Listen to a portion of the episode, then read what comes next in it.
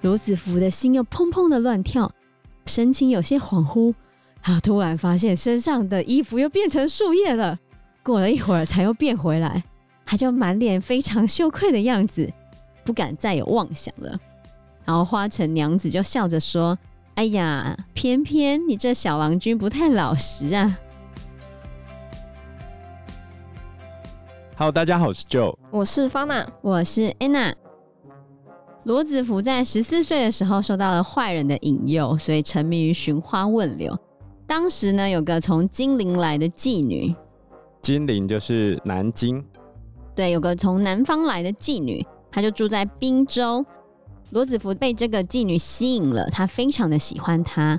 当妓女要回去金陵的时候，罗子福就偷偷的跟着她离开了家门。从陕西到金陵很远呢，大概多远？陕西在华北，南京在华中啊。嗯，那真的蛮远的哦。等一下，我看一下 Google Map，看一下用走路的，一千两百一十一公里，一千两百一十一公里，就大概环岛一圈，很远，很远哦。从南京来的妓女，她必须走了。一千两百一十一公里才能到滨州这个地方。对，所以罗子福就偷偷的跟着妓女离开了家门，回到妓女的妓院住了半年。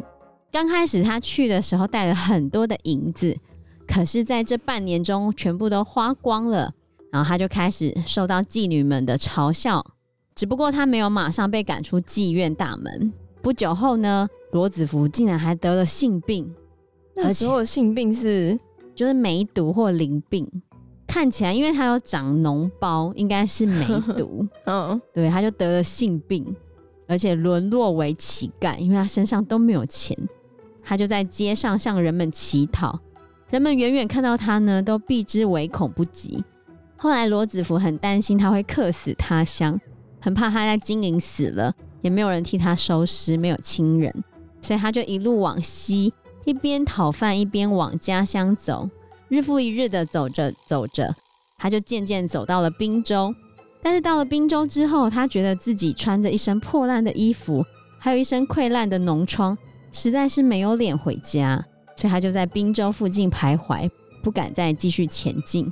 有一天傍晚的时候，罗子福打算到山里面的庙里过夜，结果他在山前遇到一个女子，这女子长得非常的漂亮。就像天上的仙女一样。当罗子福走靠近她时，那个女子就问他说：“你要到哪里去啊？”罗子福就把他的情况如实的告诉这个女子。结果这个女子就说：“我是出家人，我住的地方有山洞，你可以住下来。你在山洞里面就不怕一些老虎啊，或者是狼。”罗子福非常的高兴，就跟着这个美女走了。这个地方让我想到《天龙八部》。怎么说？哎、欸，你有看过《天龙八部》？没有，我没有看过。安娜有看过吗？有啊。那看了国文是会突然变好之类的？那是因为你们现在学的国文课本太简单了。对，因为很多学生，我就跟他们说，你们可以去看《天龙八部》或《射雕英雄传》啊。他们说他们看不懂，是因为他写的是文言文吗？还是也没有说文言文啊？但是比较深，就是他的用字遣词是比较深的。所以有些学生就可能看不懂，可是我们班有人已经看完全套金庸啦，那很厉害耶。对啊，《天龙八部》有三个主角，一个是丐帮帮主乔峰，另外一个是小和尚虚竹，第三个主角就是现在云南那个地方，在宋朝的时候有一个国家叫做大理国，他的王子叫做段誉。段誉，嗯，他的绝招叫六脉神剑，他可以用手指喷出剑气去。感觉就很煞气。好，我要讲的这个情节不是段誉本身，是段誉他爸爸跟他妈妈发生的事情。嗯、段誉他爸叫做段正淳，他爸是个非常渣的渣男，各种渣，见一个爱一个，处处留情。他的妈妈有一次被他爸气到了，于是呢，他妈妈等于是离家出走，他就走到一间寺庙外面。结果来看到一个很邋遢的叫花，叫花乞丐，就是乞丐。她、哦、为了气她老公，她就跟这个乞丐发生关系了，因为她觉得她老公处处留情，整天都在外面找美眉，到处播种之类的。没错，真的，他爸在外面播了超多种，哎，真的哦，真的。这个情节是发生在段誉发现他最喜欢的那个女生有可能是他妹妹，是他爸的女儿啊。然后他妈妈不是跟那个乞丐发生关系吗？嗯，然后后来他就有了，所以段誉他妈妈吗？对，他妈妈。所以段誉不是他爸的亲生孩子。这一段情节，他妈妈快要死了嘛，他妈妈就把这个秘密说出来，就是要跟段誉讲说，你喜欢哪个就娶哪个都没有关系呀、啊，因为你不是你爸亲生的孩子。他喜欢的那些女生，还有很多喜欢他的女生，都是他爸生的，都是他爸在外面处处留情生的小孩。天啊！然后呢，其实那个乞丐也有自己的身份，那个乞丐后来是要去找大理国的王室报仇。因为他原本是要继承王位的王子，结果被陷害之后，一路落魄，最后落魄到全身破烂，然后身体又残障的情况之下，他在一个夜晚流落到那个寺庙这边去，在他大受挫折、走投无路之际，他好像看到了一个观世音菩萨出现在那个地方。然后眼见菩萨要走远，他拼命爬着，想要叫他菩萨救我，因为他声音也坏掉了嘛，就没办法发出声音。然后这时候白衣女子仔细一看，就是段誉他妈，回头仔细一看，发现一个满身是血、肮脏不堪的乞丐。这个乞丐脸上、手上、身上到处都是伤口，每处伤口都在流血，都有蛆虫在爬，都在发出恶臭。然后这个女子心中恼恨到了极点，想要报复她老公这个负心汉。然后呢，她就心想着，我要找一个全天下最丑、最脏、最卑贱的男人来跟她相好。你是王爷，是大将军，我偏偏要去跟一个乞丐在一起。这样，这个乞丐他的名字叫做段延庆，他就变坏人了嘛。然后他正想要把段誉给杀死的时候。段誉的妈妈就讲出一段话，叫做“天龙寺外菩提树下，画子邋遢，观音长发”，听得懂吗？就是在这个寺庙外面，菩提树的下面有一个叫画子，非常的邋遢，然后有一个很像长发的观音在那边，就在暗示他这件事情。所以段延庆听到之后，就马上了解到，原来你就是那一个观音。嗯，然后讲完之后，段延庆突然看到段誉，眼睛就突然睁大，难道他就是我的儿子？天啊！这《天龙八部》里面戏剧张力最强的一段，对，印象超深刻。哎、嗯欸，你这样一讲，还真的真的很像，对吧？《天龙八部》很好看，可以去看一下，很厉害，它情节的设计很强。对，而且我觉得虚竹的那一段也很厉害。OK，乔峰实在太惨了，不想看，没有了。对，我觉得乔峰真是惨中之惨，所以它是一个连贯的故事。对，它总共有四，很好看。欲罢不能，我看了两天就看完了，因为停不下来。两天。因为你一直想知道后面发生了什么事情。对啊，还有《射雕英雄传》跟《神雕侠侣》，我觉得都很好看啊。就是你看了就会觉得哦，就是就很想要一直看，你就会很想一直看，一直看，一直看，一直看，一直看，看接下来到底会怎样，很好奇。对，我觉得金庸真的很厉害。像那个《射雕英雄传》跟《神雕侠侣》都已经被改拍过非常无敌之多次了，还会有人在那边。比较各个戏剧的小龙女，或者各个戏剧的黄蓉，或者是各个戏剧的，通常会比较女生的，好像都不会去比较男生，会比较哪个女生最符合小说里面的描写啊什么的，很有趣。好，所以我们来看一下罗子福，罗子福还真像段延庆呢。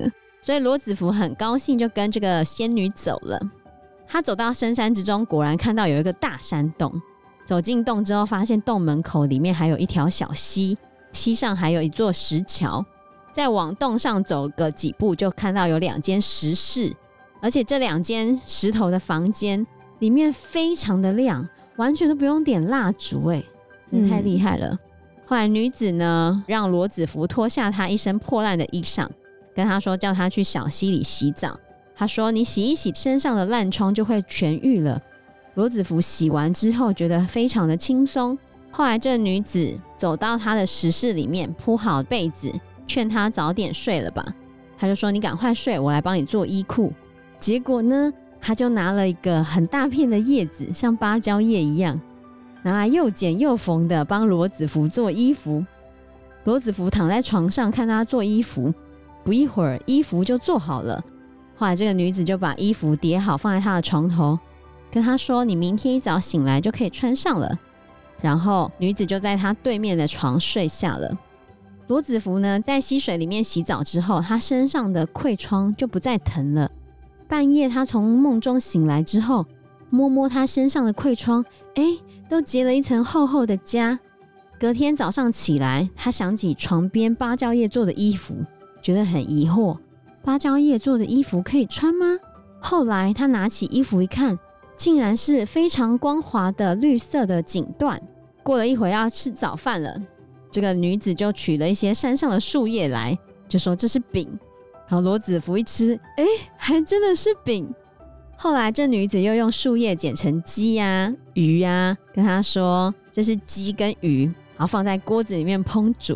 然后罗子福拿筷子夹起来。还真的是鸡肉跟鱼肉，完全一模模一样样，这么厉害？对，而且石室的角落里面还有一个大坛子，里面装了整坛的美酒，女子会常常倒出来饮用。那坛中的酒只要稍稍喝掉一些之后，这女子就要从外面的溪水装干净的溪水倒进去，倒进去之后，竟然还是一样香浓的美酒，真是非常的神奇。罗子福呢，在山中住了几天之后，他身上结的痂就全部都脱落了。这时候，他就要求要跟女子同住、同睡一张床。女子就说：“你这轻薄的家伙，你才刚能活命，脑中就想着这些不正经的事情。”罗子夫就说：“我只不过想以身相许，报答你的恩德而已。”结果，女子就答应他了。他们两个就从此同床共枕，相亲相爱，非常的快乐。也太容易了吧？对，这就是很多人读偏偏这个故事的时候，很难理解为什么这仙女会喜欢上这一个一身恶疮，然后得性病的家伙。嗯、对啊，而且他也不是很震惊。你看他真的身体才刚好，就马上要求要跟人家同床共枕，对不对？所以他就是一个好色的男人嘛。哦，所以那时候的同床共枕就代表因为发生关系。他写的很含蓄哦，对，书写的很含蓄，但就是、嗯、他没有写的很含蓄哦。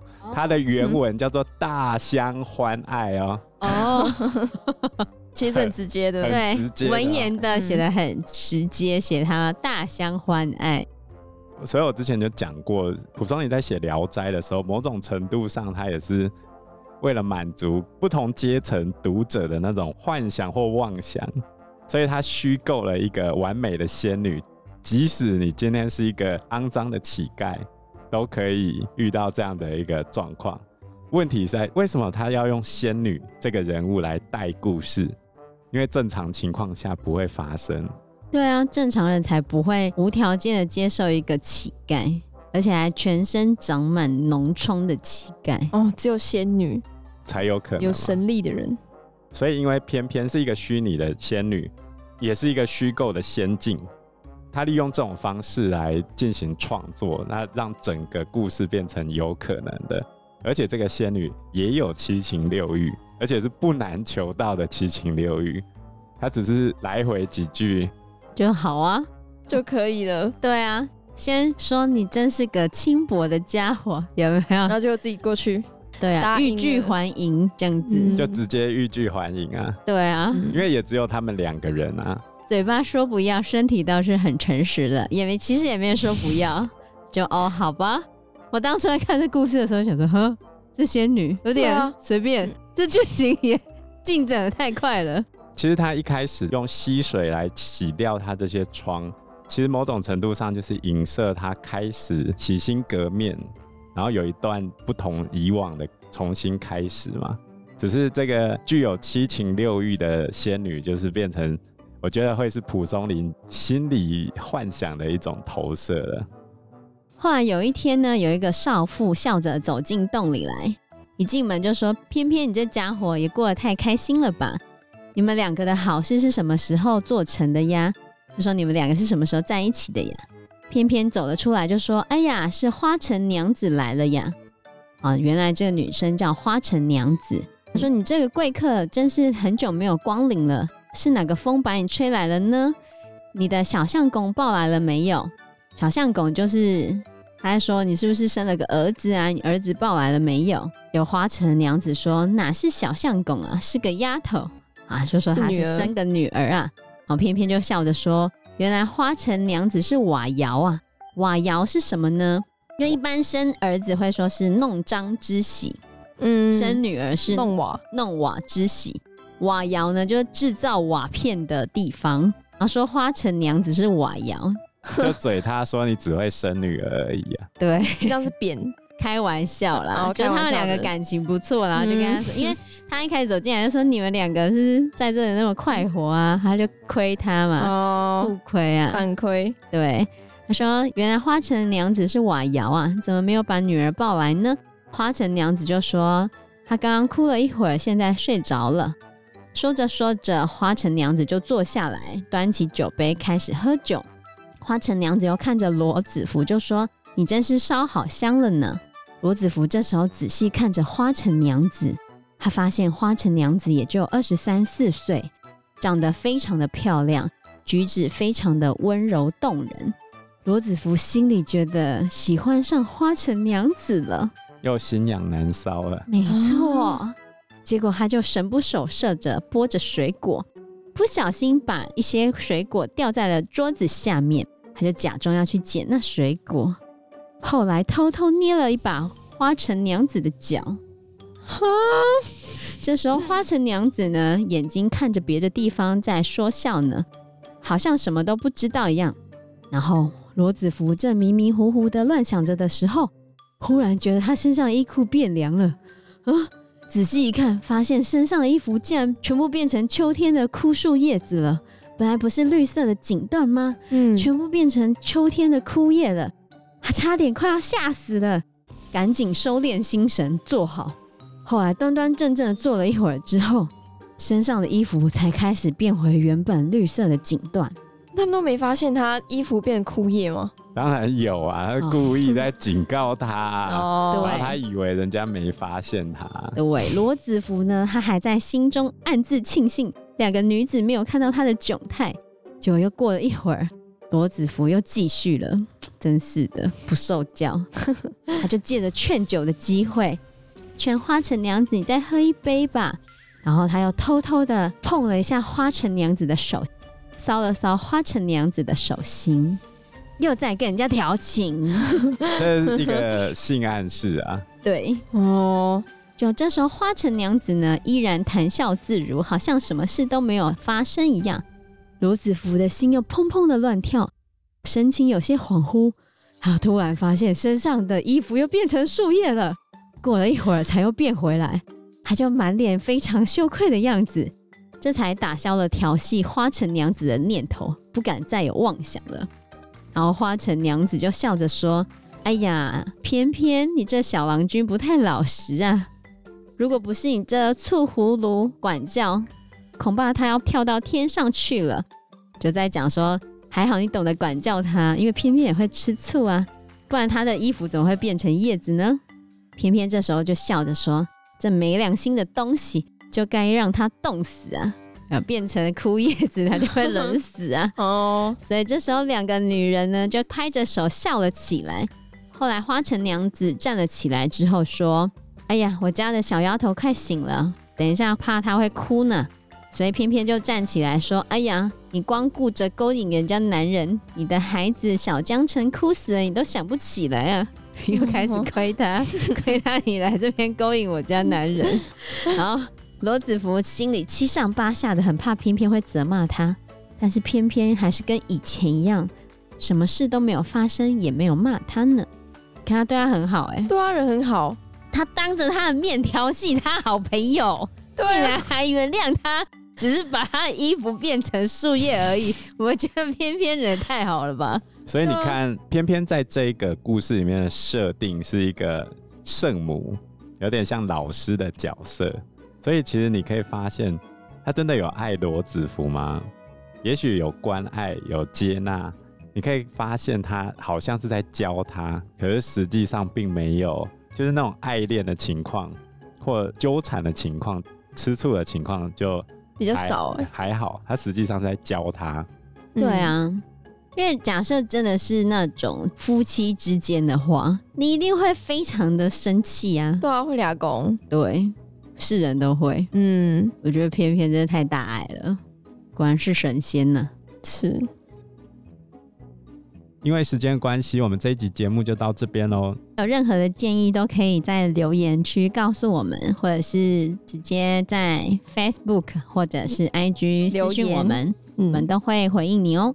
那我们这一集节目就到这个地方喽，谢谢大家，谢谢大家，拜拜，拜拜，拜拜。